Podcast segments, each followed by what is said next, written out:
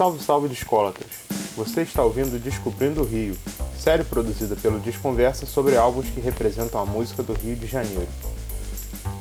Descobrindo o Rio é uma produção resultante do edital Cultura Presente nas Redes 2, realizado pelo Estado do Rio de Janeiro, Secretaria de Estado de Cultura e Economia Criativa. 1998 foi um ano que o rock ferveu pelo underground carioca. Festivais e casas pequenas apresentavam novas bandas semanalmente, em uma cena que ansiava por novidade. Nesse contexto, na zona oeste do Rio de Janeiro surgiu a banda Los Djangos, que naquele ano lançou o álbum Raiva contra Oba Oba. Neste episódio, entrevistamos Marco Mobono, guitarrista e vocalista da Los Djangos, que conta sobre a história da gravação desse disco. Com a explosão do B-Rock nos anos 80, jovens que cresceram ao som de bandas como Paralamas do Sucesso e Legião Urbana deram início a uma nova geração do rock brasileiro na década seguinte. Buscando espaço nas gravadoras, artistas lutavam para mostrar o seu novo som nas rádios, em fitas demos, coletâneas e shows em diferentes palcos do país. Nesse contexto, em 1992, na zona oeste do Rio de Janeiro, no bairro de Jacarepaguá, o trio Marco Almóbono, guitarra e voz, João Aquino, bateria e Lili Diniz, baixo, deram início ao grupo originalmente batizado de Corações e Mente. Enquanto o vocalista se inspirava no lado introspectivo do pós-punk, o baterista trouxe para o projeto o ritmo dançante do reggae, costurado pelas linhas de baixo envolventes. Eu tinha muita informação do punk e do pós-punk. Me amarrava, me amarrava em Joy Division, era era um jovem muito é, não resolvido emocionalmente, eu pô, era boca virgem, sabe? É, não, fazia sucesso com as garotas, eu era muito tímido, não levava jeito com isso. E, o, e eu descontava isso num som meio Joy Division, assim, né? Tinha uma coisa meio melancólica ali. E o João, por sua vez, ele gostava de reggae e conhecia ska e tal. E aí, cara, eu acho que juntou, né? Ele até fala assim: não, eu vou mostrar. Ele até, o João se gaba de falar que mostrou o lado colorido e iluminado da vida.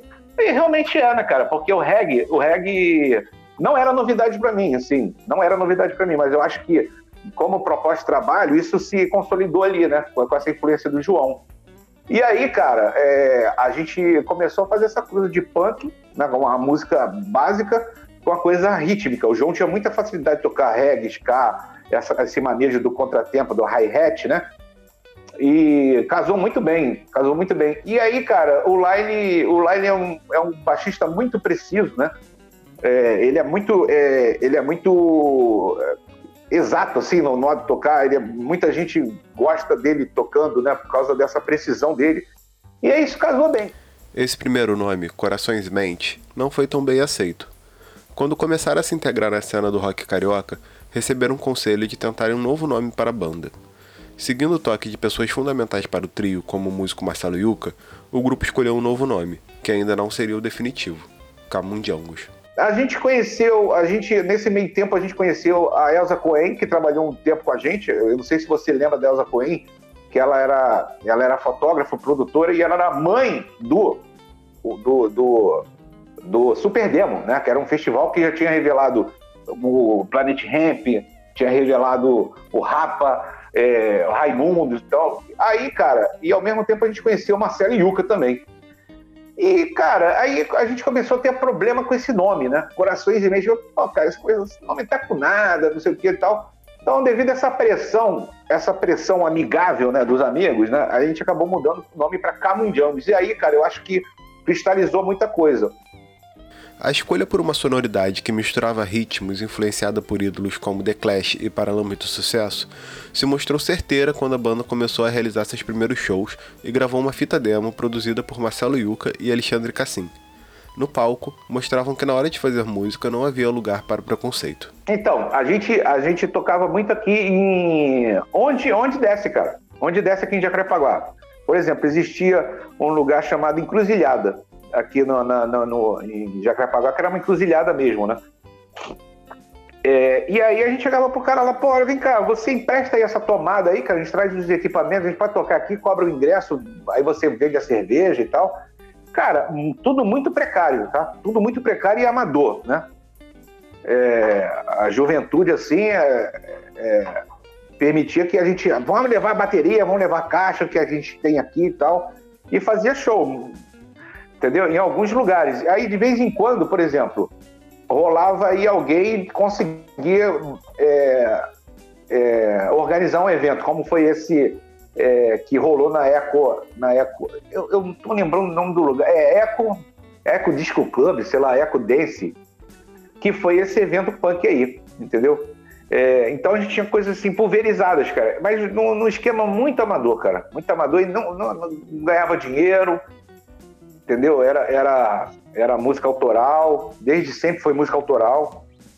Uma vez ou outra a gente tocava um cover que a gente gostasse, entendeu? Então era mais ou menos isso aí. Aí, cara, o que acontece? A gente é uma banda aqui da Zona Oeste, né, cara? Da Zona Oeste. Mas a gente reparou que a gente tinha uma, uma repercussão no nosso, no nosso meio aqui, né? É, na, nossa, na nossa vizinhança, né? É, Jacarepaguá, que é um bairro, um, um bairro que, que a, acho que vai é, aglomerando vários bairros, né? Então é um bairro monstro, assim, né? E aí, cara, a gente reparou isso, é, que aí a gente tinha um som bem diferente também, porque rolava é, muito essa, essa, esse, essa coisa forte com os ritmos, né, cara? Como o Ragamuffin, o, o Ska. E aí, cara, a confirmação dessa parada veio num festival punk. Que a gente foi. A gente é, teve um festival punk aqui no, na, num lugar chamado Echo. Echo, aqui em Jacarepaguá, e várias bandas punk. Eu lembro muito bem, cara, que era muito engraçado. A gente estava no camarim, né? E tinha, uma, tinha um punk moicano e tinha uma namorada dele, toda, toda estilosa, assim, né? E a gente, eu, na época, tava rolando aquela música do, do, do Olodum Requebra, que era foda. Eu, assim, o Django e a Cher sempre tiveram muita afinidade, né, cara? E aí eu falei assim para ela, a gente vai tocar uma música do Olodum. Aí ela falou assim para mim, vocês vão ser linchados aqui. Aí eu, não, pô, vamos... Eu já, eu já confiava, né, nessa diversidade, né, cara? Que a gente escutava muito The Clash, o Paralamas do Sucesso, essas bandas, ela, ela o, o Mano Negra também, na época a gente já conhecia um pouco essas bandas elas sempre traziam diversidade, né, cara? Assim, no sentido de que o cara tocava um ska e daqui a pouco ele tocava um punk, aí daqui a pouco ele tocava uma música, ele tocava uma música melódica, uma canção, sabe? E eu acho que eu sempre confiei nisso, né, cara? E aí, cara, botaram a gente para tocar por último, assim, né? Então acho que ninguém até é, é, a galera já devia estar tá puta, assim, né? É, Aí quando a gente subiu, cara, quando a gente subiu, o show foi muito bom, cara. E nessa época, e nessa hora do requebra, que a gente tocou a música do Ludum no meio de uma música nossa, cara, foi catarse geral, assim, cara. E a gente viu ali e falou assim, cara, viu, esse que é o caminho, né? A gente, a gente, assim, cara, é foda, né? É, você dizer que é, porque você teve sucesso numa parada, você confirmou. É, ah, vamos fazer isso aqui que tá dando certo. Mas era o que a gente gostava na época, né, cara? Era o que a gente escutava direto na época e, e, e, assim, felizmente deu certo, né? E a gente investiu nisso, né, cara? E ao mesmo tempo, e ao mesmo tempo, é, o que acontece lá fora, nos Estados Unidos, lá, lá Europa, eu não vou saber dizer com precisão, estava acontecendo a terceira onda do Scar, né? Teve a, a, a o Tio Tony, é, que foi, eles consideram a segunda onda, Pô, eu espero não estar tá falando besteira aqui, né, cara? Porque os estudiosos de são muito, são muito CDF, né? E aí, cara, é, no, na, no, no, no, movimento Tio Tony foi. É, é, é, deu muitas bandas pra gente. Os Specials, por exemplo, é uma banda, pô, é uma banda perfeita para mim, cara. São composições, clima, arranjo, sabe? Que eu falei, caralho, é um clássico, né? E aí, cara, veio uma terceira onda do Ska. O Ska ficou em evidência. Pô, você vê aqui bandas como, como Raimundos, várias bandas tocavam ska, né, cara? Tinha, por mais que fossem punk hardcore, né? Sempre tinha um ska no meio ali, né? E eu acho que isso acabou beneficiando a gente, deixando a gente em, em, é, em, em destaque. É, isso ajudou muito, cara. Na hora que a gente foi, na hora que a gente foi para na, na hora que a gente foi para Zona Sul. A abertura com novos públicos fez com que a banda circulasse em diversos festivais no Rio de Janeiro e em outras cidades do país. Logo veio o primeiro contrato com uma gravadora para participarem de uma coletânea. Ao lado de outros cinco grupos, participaram do CD Paredão, lançado pela EMI em 1995. Teve um primeiro festival chamado Expo Alternative, que foi realizado lá na, na que foi realizado na Casa de Cultura Laura Alvim, tá? Foi um, lugar muito pequenininho, cara. E aí a gente mandou material para lá e a gente conseguiu entrar na, na, na a gente conseguiu entrar na, na, seleção das bandas. Naquele tempo havia curadoria, né? Havia um cara que fala que, que não era era diferente da época de agora que a gente está sendo regido por algoritmo. E aí o, o, o Marcelo Norak na época ele chamou a gente para tocar e assim tinha bandas como Second Can, é, o Second Can na época a galera ali do Lariu, não sei se você conhece essa história do Midsummer Madness, né? Que era um selo. Aliás, eu conheci o Lariu lá nesse dia, né? Pessoalmente.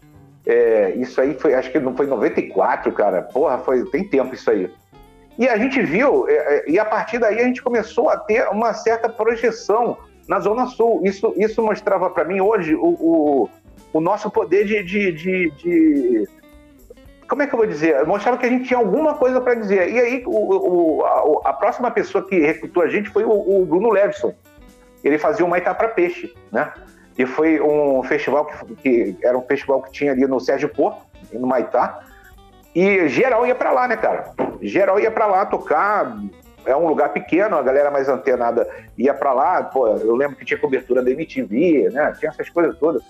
E, cara, o Bruno Levison gostou da gente chamou a gente para tocar, né? E, cara, eu, e a partir daí, cara, eu acho que a gente começou a ficar falado no, no underground, né? É, a gente acho que conseguiu força suficiente para chegar. Num, aconteceu a, nesse meio tempo o, aconteceu a banda da banda entrar naquela coletânea que muita gente chama de pau de sebo, né? Não sei se você já escutou falar nesse termo várias bandas, né? Que saíram de uma coletânea da, da EMI Odeon, chamada Paredão, né? Que tinha, na época, Sex Noise, Funk Funkers, é, é, o Profeta, né? O Plínio Profeta tinha uma banda chamada Profeta, né? Na verdade era ele, né? Resist Control, Poindexter e e Resist Control era uma banda lá de Curitiba. É, e a gente entrou nessa coletânea. Essa coletânea, cara, é, por causa dessa coletânea, a gente, a gente é, a gente foi lá pro estúdio, o, o, das nuvens, cara, gravar nesse estúdio, né? E aí, cara, a gente gravou, a gente gravou, a gente participou dessa coletânea, fomos lá pro Nas Nuvens, o estúdio do Liminha, né? Aquele estúdio, porra, lendário, clássico, assim, porra, permitiu a gente, porra, é, a gente comeu pizza pra caramba, aí a Mai pagou pra gente. É, aí a gente teve clipe, aí rolou na MTV. Aí, cara, eu acho que o, o, o Paredão começou a dar um, um corpo maior pra gente, né? A gente vai tocar em Curitiba. E, cara, todo fim de semana a gente tocava. É, ou era Minas Gerais, ou era por aqui, Niterói. Era bastante, a gente era uma banda bastante ativa, né? Cara, e aí, cara, não deu nada na EMI. É, as bandas achavam que, de repente, iam é, é, lançar um disco solo pela EMI, mas a EMI não pegou ninguém. E aí, cara, nesse meio tempo a gente foi fazer um show, outro show, no CEP 20 mil, no CEP 20 mil, que é, que é um outro um outro evento que, era feito ali no, no, no, no Sérgio Porto, pela turma do Chacal, que era capitaneado pelo poeta Chacal, né? E ali tinha muita gente ali, o Mexão Melamed, ele, ele, a gente conheceu ele lá, Raul Mourão, essa galera toda, né? Participava dessa, dessa coisa. E num show que a gente tava fazendo lá, né? No, no, no, no CEP 20 mil, o, o Leléu, o Leléu, que era da banda Bel, é, ele, é, ele trabalhava na Warner, como trabalhava com o Paulo Junqueiro. O Paulo Junqueiro era diretor artístico, né? E ele viu o show ficou assim, caraca, eu, aí eu lembro dele entrando, na, entrando na, na, no camarim, né? Depois do show, ele, eu quero essa fita, porque ele viu o pai do, do, do, do, do Lyle, que é o nosso baixista, gravando, gravando o show. Eu quero essa fita, eu quero vocês, não sei o quê. Cara, e aí a partir dali a gente começou uma, umas negociações. A, a Warner pediu uma demo pra gente. Aí eles bancaram uma demo lá no, no, no estúdio, né? No, no AR, que era um estúdio foda da, da, um estúdio foda ali na Barra, que não tem mais, infelizmente. É, e aí, cara, a gente assinou. Já com o nome definitivo de Los Djangos, o trio entrou em estúdio e em 1998 lançou Raiva contra Oba Oba o álbum tem 40 minutos de duração e conta com 14 faixas, entre elas o baile popular de música jamaicana, Sopa de Jornal, Django Revolution e o último ônibus da madrugada. O CD foi lançado pela gravadora Warner Music com produção de João Baroni e Tom Capone e o momento de gravação foi histórico para o trio. O João estava em contato com o Baroni porque eles tinham gravado, eles tinham feito uma matéria para a MTV que o João tinha, o Baroni tinha lançado uma videoaula né, de bateria. E aí ele pegou o. Ele pegou. A MTV propôs uma matéria com o João Baroni tocando e o Joãozinho, o JJ aqui tocando com o Baroni, né? E aí, trocando, batendo um papo né, sobre isso, e ele se estabeleceu um contato. E aí o Baroni acho que perguntou, soube que a gente tinha. É, a gente tinha é, assinado, estava ali negociando com a Warner na época, e aí o Baroni, acho que falou, pô, eu queria produzir, né? E pra gente foi uma alegria muito grande. O Baroni é baterista de uma banda que para mim é o paradigma de banda de rock, né? Paralamas de sucesso, né? E aí, cara, ele, ele topou é, produzir o disco. Eu lembro que quando a gente foi gravar uma música, o, o Tom Capone, né? O Tom Capone, ele tava no estúdio porque o AR era, ele era sócio do AR. E aí ele tava lá e aí o, o Baroni chamou ele para gravar, para produzir o disco. Porque eu acho que aí, cara, eu acho que é, casou uma coisa artística com a coisa técnica, né? Porque o, o, o Tom Capone, ele era um cara do estúdio é, e ele era um técnico, ele era um engenheiro, o cara que tirava som, né, cara? E, e, a gente, naquela época, a gente não gravou com Pro Tools, a gente gravou com aquela fita de rolo, né? É, acho que é 7 polegadas, se não me engano, 12, 7 polegadas. É, não, não foi. É, não tem Pro Tools naquele, naquele disco, né? É, e aí, é, foi, foi pelo método antigo, né? Foi, foi pela, pela old school, né? Foi um disco old school, sim, pelo modo técnico. E aí o João Baroni, o João Baroni, ele, ele ficou mais na, na, na, na supervisão artística. Por exemplo, ó, essa letra aqui, ó, essa letra aqui tá, pô, não gostei dessa parte. Eu acho que tá mal cantada aqui. Ah, ó, esse refrão podia entrar já aqui, né? Sabe, essas coisas de, de, de produção, né? Aí, e o, e o Tom, cara, e o Tom ficou tirando o som, cara. Tirando o som, né? Porque a gente foi gravar num estúdio chamado Impressão Digital, na, que é o estúdio do Mazola, na Barra da Tijuca também. Então, cara, a gente teve o privilégio, a gente teve o privilégio de, de, de conviver com o Baroni e o Tom Capone sete, cinco, é, quatro, quatro semanas, né? Que foi mais ou menos a duração, a, mixa, a gravação e mixagem do disco, né? É, o Baroni estava tava na, tava gravando aquele disco Rei Naná, com os Paralamas, e aí algumas vezes ele, ele faltou, ele disse que matou aula, né? Andei matando aula aí, não sei o quê. E aí o, o, o ele. Foi, foi, isso, cara, basicamente isso. É, a gente teve a participação do, da galera dos Paralamas, né? O João Fera nos teclados, Monteiro no, no sax, Demétrio Bezerra no, no, trompete e o Monteiro no sax, né? É, e também teve o Lira, o Lira, o, o Lira que era percussionista dos Paralamas. Hoje não toca mais, né? Acho uma pena não, não tocar com os Paralamas. E o Cassim também tocou. O Cassim foi lá visitar a gente, aí o Tom Capone é, ah, toca aí, toca aí também, Cassim. Aí ele fez lá uma guitarra lá numa música. E basicamente é isso, cara, a história do disco, né? É, eu, eu, eu acho, eu gosto muito do som do disco. Eu lembro quando o, o, o Capone, é, a gente foi masterizar essa, a, o disco com aquele cara, o Ricardo Garcia, do Magic Master. É o cara que eu lia nos encartes assim, masterização, Ricardo Garcia. Agora o cara tava mixando o nosso disco, né? Tava masterizando, né? Aí eu lembro que o Tom escreveu assim: olha, é um tom, é um disco de rock, mas com grave com grave. Então, assim, cara, eu escuto aquele, o grave do disco, né? Eu, eu, eu, acho muito maneiro, cara. Eu acho o som que o Barone, o Capone tirou ali do disco muito legal, assim, aliado, assim, com, com, com as coisas que o Barone é, aprontou, produziu com a gente, né, cara? Ele acabou, o Barone acabou tocando em três músicas, né? Se eu não me engano. É, e ficou, ficou, pô, ficou do caralho, assim, né, cara? Ficou ficou bem legal, assim. O disco inclui canções que eram tocadas em show do Los Django e outras então inéditas, como a faixa título, feita no entusiasmo de gravar um álbum. Raiva contra o Oba Oba, canção que batiza a obra, é uma canção cuja ideia coloca realidades em contraste e mostra a influência do B-Rock no som do grupo. É, Raiva contra o Oba Oba, para mim, é, eu comecei escrevendo uma letra que mostrar que eu falava de vários contrastes sociais, né? Tipo o pobre e o rico, assim, aquela coisa grosseira. que aquela coisa grosseira e manjada, assim, né? Tipo, tem muito repentista que fala isso, né? Eu tava vendo Caju e Castanha aqui. O filho do rico, o filho do pobre, né?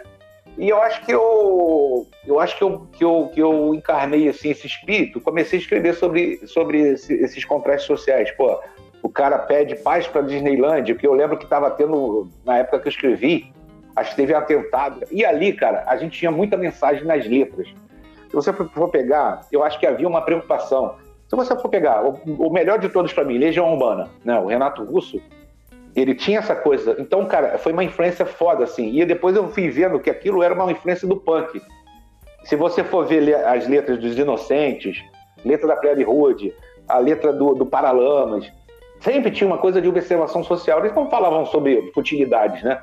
Eles não falavam. Tinha, tinha uma. Então, eu, eu, na minha cabeça, eu. eu eu, eu aprendi, eu, eu sei lá, foi doutrinado, sei lá, eu, eu eu, eu fiz essa escolha de fazer. Eu achava que, que eu tinha que fazer essa observação social, né? Claro que você pode falar sobre futilidade, mas assim, a minha opção foi essa, né? E aí, cara, é, várias letras nossas vão falar disso, né? Vão falar de o que está rolando, o que incomoda, sabe? O que está errado, o que é injusto, né? E raiva contra o Oba-Oba, eu acho que era assim, tipo, uma, um, um, eu acho que o nome já, já diz, né? Raiva contra o oba-oba, né? O cara tá com raiva, o cara tá no maior perrengue, então, enquanto tem gente que tá no oba-oba, né? É, então, é, é isso aí, cara. Faixa que dialoga com a vida de muitos cariocas que moram longe da Zona Sul, o último ônibus da madrugada é um dos destaques de raiva contra o Oba-Oba. Para quem mora longe das áreas em que a vida cultural da cidade é efervescente, a opção de um transporte público ativo até mais tarde sempre foi a chance de presenciar o que acontecia em palcos importantes, como o Circo Voador e a Marina da Glória. Verdade, cara. Infelizmente, essa música, é, acho que ela tá até desatualizada, né, cara? Porque não tem mais o último ônibus da madrugada, né? Aqui onde eu moro, tem ônibus que não circula feriado nem domingo, nem sábado. Então, assim, a coisa piorou, cara. E eu tava, assim, o é, que acontece? É, a gente aqui na Zona Oeste, a gente não tem polos de cultura. As coisas acontecem na Zona Sul e Centro. E aconteciam, né? E aconteciam. É, as, a, era tudo muito centralizado nesse, nesse, nesses lugares. Então, para você fazer parte disso, para você aproveitar, para você desfrutar disso, você tinha que sair daqui. Cara, e assim, a gente sempre foi fodido, a gente não tinha carro. E não tinha Uber, não tinha táxi. Não... Então a gente é, tinha que se virar. Mas naquela época, cara, tinha o último ônibus da madrugada, né? Então, assim, é, a, gente, a, a gente ia para. Eu lembro que a gente ia saía daqui para ir no Circulador, para ir, é, para ir Casa de Cultura Lara Alvim, é, depois vem CCBB, e assim, tudo é longe, é tudo centro. Então, assim, a gente tem uma enorme dificuldade, cara. A gente sempre teve, né, cara? Isso é um assunto muito, muito, sempre, infelizmente, muito pungente, porque parece que a coisa piorou, cara, né? É, antigamente, eu podia ir pro circulador e, por exemplo, se eu saísse três horas da manhã, eu sabia que de repente ia ter um, um carro sair das quatro. Hoje não tem mais isso, cara. Tem que esperar até seis. Então a galera se vira. E eu não sei, cara, como é que deve ser, ser jovem hoje na, no, no, no, na Zona Oeste, quando tem coisas acontecendo num jovem, assim, interessado, né? Se você está interessado, você faz de tudo para ir lá. Você faz de tudo, até dormir na rua, entendeu? É, eu lembro que eu tinha essa, essa, disposição, né? Dormir na rua, que eu digo é passar o tempo até você chegar no, no, no, no em casa, né? Voltar para casa. E, cara, essa, essa, infelizmente, parece que essa é a realidade do, do, do Rio de Janeiro hoje, né, cara? É, a, as coisas. É, com esse negócio da pandemia, eu acho que da violência também, a gente perdeu a efervescência, né, cara? A gente não tem eventos, da 9 horas da noite as ruas estão vazias, cara. Eu tenho notado isso aqui no, por onde eu ando e aqui em casa também, aqui na minha vizinhança, né? Aí eu fui, porra, cara, cadê as pessoas estão intocadas, né? E assim, eu acho que programação cultural na Zona Oeste sempre foi fraco, cara. As lonas culturais estão paradas, né? Estão paradas. É. Eu, eu, pelo menos, não estou vendo, eu não tô vendo programação, não estou sabendo de nada que está rolando lá, né? E isso é uma, infelizmente, isso é, sempre foi uma realidade, cara. Sempre foi uma, uma, uma, realidade. Eu esqueci de falar das lonas, né, cara? As lonas, é, elas, elas, elas possibilitaram é, lazer, lazer e cultura muitas vezes aqui. Não, não posso ser injusto, não, mas estão paradas. Isso durante algum período, né? Durante um período. Nunca, não, não foi sempre. Foi de um período para cá e agora, por causa da pandemia, está muito fraquinho, né? A capa de Raiva contra Oba-Oba apresenta um jovem branco com corpo pintado e usando motivos indígenas, com o mapa do bairro de Jacarepaguá ao fundo.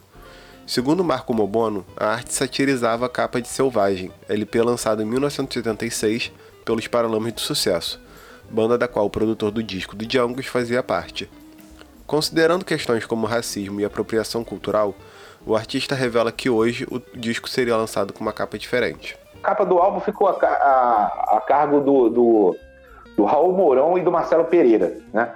Os dois são, são dois designers aí, artistas plásticos, né? Uma vez a gente publicou a capa e alguém falou assim: olha o blackface aí. Aí eu olhei pra capa, eu falei: caralho, realmente. É um garoto vestido de. de é um garoto vestido de, de, de africano, canibal, sei lá. E a, a, nossa, a nossa intenção na época era dar uma zoada no disco do, do Paralamas, Selvagem, né? Era, era isso. Então ficou aquela coisa ali. Eu até lembro que na época eu falei assim, caralho, é, na época que, o, que um amigo falou blackface, eu falei, caramba, realmente. Só que eu, pô, viajei no tempo, né? Eu falei assim, cara, essas pautas, por mais que fossem válidas, né? Não estavam na, na, não estavam rolando ali, a gente não tinha consciência disso, né, cara? Isso foi em 98.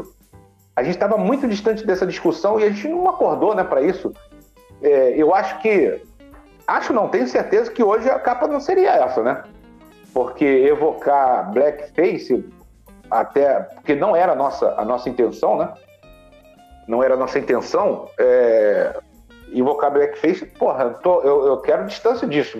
Eu quero distância de qualquer coisa que evoque racismo, né, cara? Entendeu? Eu sou anti eu procuro ser antirracista, né, cara?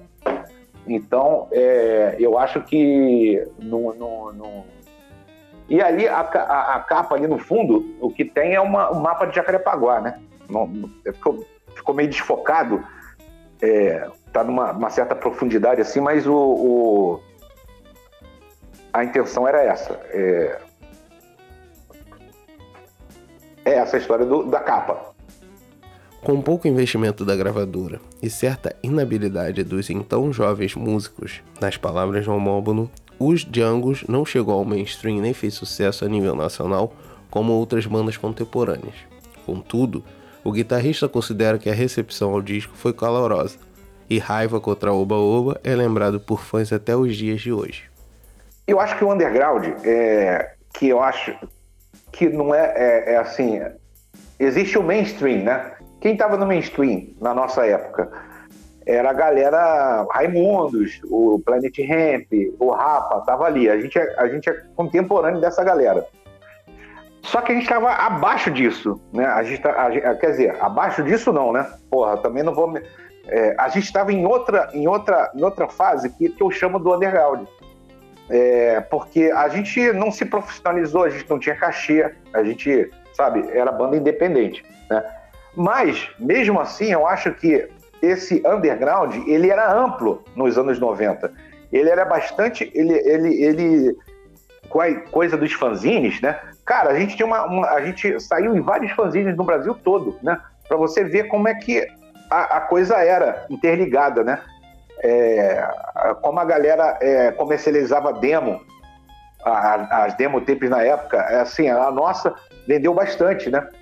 Então eu acho que quando saiu Raiva contra Oba Oba, eu acho que a galera. É, o, que eu, o que eu escuto, o que eu escuto é que a galera é, é, achava que a gente iria para o mainstream. Ou seja, a gente, a gente seria bem executado, a gente começaria a fazer shows. Isso não aconteceu, cara. Não aconteceu. É, e assim, até hoje eu escuto gente falando, pô, que eu achava que isso ia acontecer, que vocês iam acontecer e tal. No sentido de, de, de fama, né, cara? Fama e sucesso, sucesso, de ganhar dinheiro, de, de poder tocar, né, tal. E assim, e muita gente, mas assim, ao mesmo tempo, essa galera tenho raiva contra o Oba Oba com muito carinho, cara. Com muito carinho, sim. É, é, fala das várias músicas boas que tem ali, do som legal. É, eu fico feliz que falem das letras, porque, pô, é, é uma coisa que eu valorizo, né? Pô, aí se prestar atenção e falaram que é maneiro assim e tal, é, eu fico feliz. Então foi sinal que repercutiu um pouco, né? É, eu acho assim, cara, que teve muita gente da época conhece esse disco, né? Então, até hoje, é, tem gente que. gente da minha, da minha geração, né? É, ficou ali ficou ali cristalizado como um disco querido, né? Um disco querido, assim. É, mas que ficou restrito, ficou restrito ao underground. Né? Eu eu posso ir ali no, no supermercado que ninguém vai me conhecer, é, ninguém vai me, me abordar, fala, porra, é, me dá um autógrafo, quer tirar uma foto comigo. A gente não saiu na capa da Capricho na época, a gente não foi na banheira do Gugu. Ou seja, acabou não acontecendo, né, cara? Eu acho que a gente, como banda, como pessoa, a gente não demonstrou uma garra, a gente não segurou isso, sabe? A gente foi meio. É, a gente não soube lidar com essa, com essa inação da, da gravadora, né? É, porque para as coisas acontecerem você precisava de um investimento da gravadora. E a gravadora é, gravou o disco, bancou o clipe, algumas coisas, tudo e depois largou para lá. Né? É, eu, é, assim, e, e, e, ficou por isso mesmo. Foi, foi isso que aconteceu a gente não soube, assim, olhando para trás, cara, eu, a gente não soube meio que lidar com isso. É, tipo, agulhar a gravadora, ficar lá enchendo o saco dos caras, pô, ah, vamos fazer isso, vamos fazer aquilo. Entendeu? Então a gente, eu acho que, eu acho que se explica um pouco a nossa, um pouco as coisas que, que não aconteceram, né? No caso. É mais ou menos isso, não sei se você entendeu. Para o Mobono, a possibilidade do Django ter gravado um álbum como Raiva contra o Oba dentro de todo um contexto que foi realizado é de muito orgulho. É uma lembrança pela qual sente muito carinho. Eu passei um mês com um ídolo meu, que é o Barone. É... Eu pô, conheci o Capone, né? Isso para mim foi um grande privilégio, cara. Né? Você passar um mês com o cara ali. É a gente chegava no estúdio seis da manhã, seis da, seis da manhã não, seis da tarde, né? Seis da noite, e ia mais ou menos a duas, três horas da manhã, né? Fazendo esse, esse, esse horário.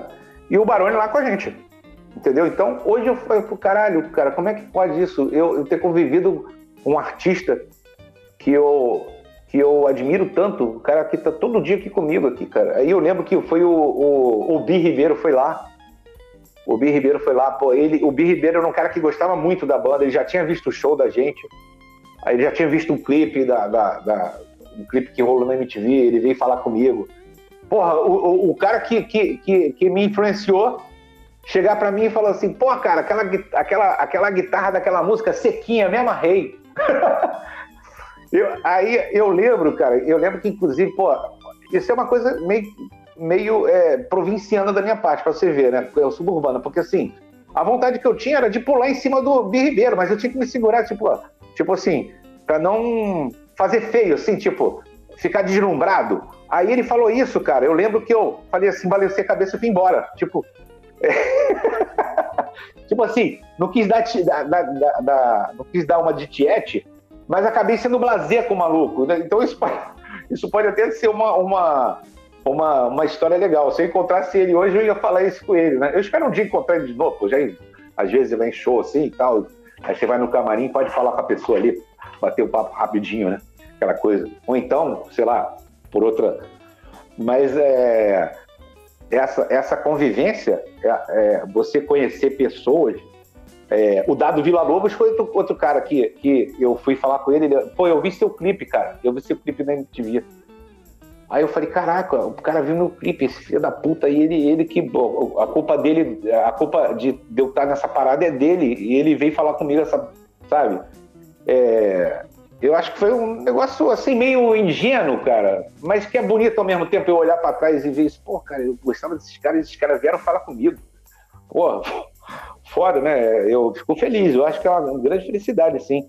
Que aconteceu na época e hoje eu vejo a dimensão que tem, né? Eu falei, caralho, isso aconteceu comigo. E na época parece que eu tava só vivendo, assim, sabe? Não tinha muita noção do que estava acontecendo, né?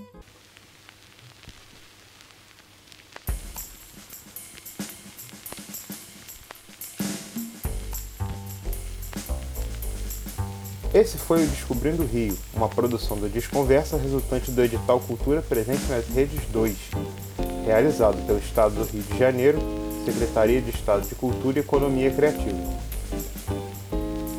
Roteiros, produção e narração por Lucas Vieira, Vitor Silveira e William de Abreu. Edição Vitor Silveira. Identidade visual William de Abreu. Entrevistas por Lucas Vieira. Siga arroba Desconversa nas redes sociais e acesse nosso site desconversa.com. Desconversa, o seu portal de notícias em 33 rotações.